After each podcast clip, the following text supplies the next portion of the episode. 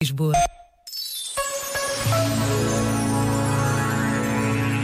A fragilidade dos mais velhos deve sempre ser olhada com amor.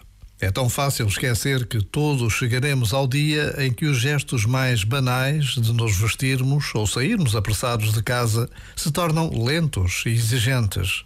Ao dia em que as noites são longas e a solidão pesa demasiado. Lá chegaremos se vivermos em paz e se tivermos saúde. Por vezes, basta a pausa de um minuto para sermos capazes de olhar mais longe e de nos deixarmos tocar pela fragilidade dos mais velhos. E Deus permanece. Já agora, vale a pena pensar nisto.